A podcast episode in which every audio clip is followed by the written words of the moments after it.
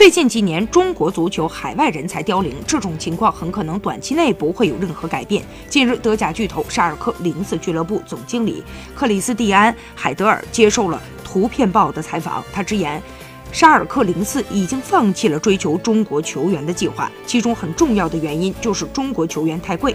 海德尔表示，沙尔克零四曾有计划追求中国球员，因为来自远东的人才加盟对俱乐部的未来发展是可取的。但在具体的实施的过程当中，他发现引进中国球员的难度比想象当中大得多。我们发现，在中国联赛里，不仅仅是那些来自南美和欧洲的外援能挣大钱。即使是达不到德甲水平要求的中国球员们，也能入账成百上千万。